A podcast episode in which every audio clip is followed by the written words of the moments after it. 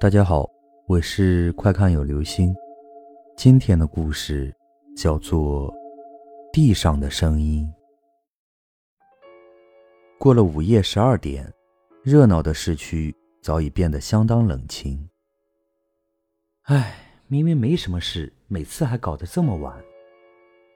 阿燕抱怨着，为了跟客户应酬，她总是在午夜时分才回到家。惨了！明天还要早起上班，阿燕心里满是无奈，现在只想快点回到家，躺在那张舒服的大床上。阿燕快步走在密密麻麻的楼群中间的小道上。她每天上下班都会经过一个小型菜市场，这时市场的摊贩还没有出现，这里的空气始终弥漫着一股酸臭味儿，让多喝了几杯的他。有点不舒服。什么鬼东西啊！臭死了！每天摆着鱼肉的混凝土桌面，不知什么时候已变成了令人不舒服的黑。视线从脚下延伸到墙面，也尽是相同的颜色。阿燕一点儿也不想停留在这里，只想快点离开这里。沙，沙。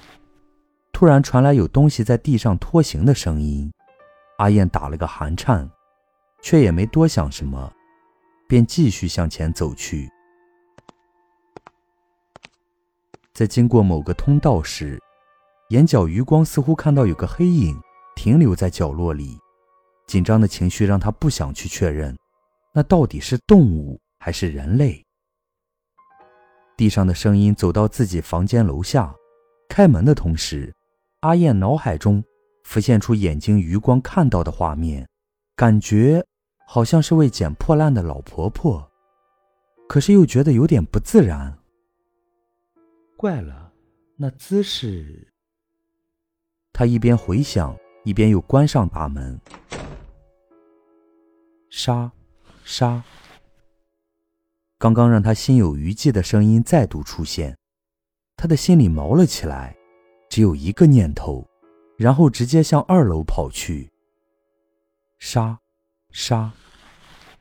那声音从一楼传来，阿燕不敢回头，只得加紧脚步，继续向上跑。杀，杀。阿燕每上一楼，那追魂似的拖行声也会跟着上一楼。终于到了五楼，阿燕没命似的关上铁门。杀，杀。那声音停在四楼，内心的恐惧和想知道事情真相的好奇，使他像个逃犯似的从铁门望向门外。等了好一会儿，那声音像是随着阿燕的停止而消失了。阿燕此时只能安抚自己，大概是太累了，听错了吧。他缓缓走向卧室，完全不想梳洗的他，直接躺在了床上。